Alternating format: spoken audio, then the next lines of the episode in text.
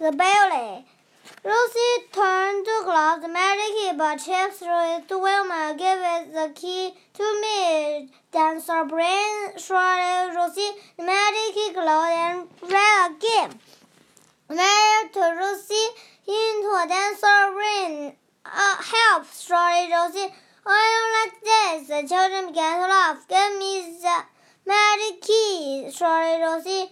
Wilma threw the key to Wells. Rosie turned to climb Give me the key, parrot's face. She she shouted, but the key closed again.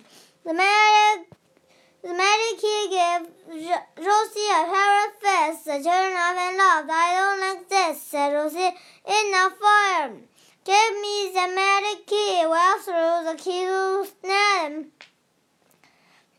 Give me the key, shouted Rosie. She turned to climb it, but Ned threw it to Anina. Rosie, Rosie got very angry. He turned to his wife, but the magic key turned red again. The magic, when Rosie hit, hit herself. Oh, she said, that's, that's hard. Rosie began to cry. She wanted the magic adventure to stop. Suddenly, the magic key began to glow. This time, it glowed the children home.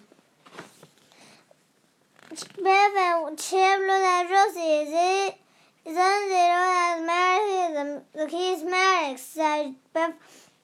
And it doesn't like buildings. Nobody likes buildings. Rosie ran home. The children were glad, but Biff liked a bit sorry for her. That, that was a strange adventure, Biff. The magic was different, this time. The next day, two big children saw Rosie. The big children were spirited too. They wanted Rosie sweet, sweet, so they put, put her against the, the wall. The village put Rosie's ear. Help, said Rosie. That's her. Let me go, he, she shouted. And Wilma saw the. They didn't know what to do. Wilma had an idea. She ran to, to Miss May about Rosie and the builders.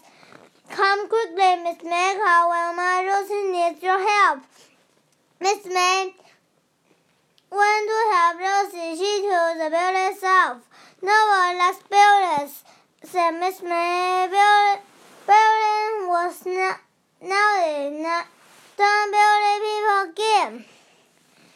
Miss May spoke the children. No one builders, she said. Mama was right to tell grown up. Always tell the grown up about the builders. We don't want the builders in this school. Rosie was glad that Chip and Wilma had helped her. Thank you, she said. He was sorry he had been building she